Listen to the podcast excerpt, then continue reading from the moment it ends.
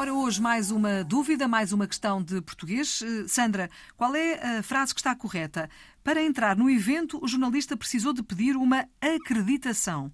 Ou, para entrar no evento, o jornalista precisou de pedir uma acreditação. Isto ouve-se muito também. E a questão é saber qual é a que está correta. Exatamente. É acreditação para entrar ou uma acreditação para entrar? Ora bem, vamos, vamos tentar perceber primeiro o que é que significam cada uma das palavras. É que só, já reparaste, Filomena, que só difere num A, não é? Uhum.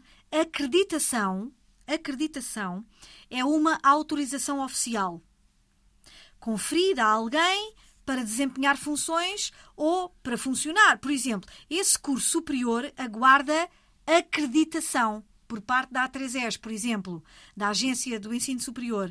Ou seja, aguarda autorização, validação. Creditação é o ato ou efeito de conferir crédito ou a atribuição de unidades de crédito. Por exemplo, a creditação de competências é da responsabilidade do Conselho Científico. Então vamos lá à nossa frase.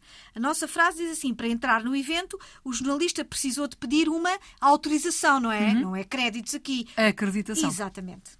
Está explicado. Pronto. Portanto, não há dúvidas sobre isto.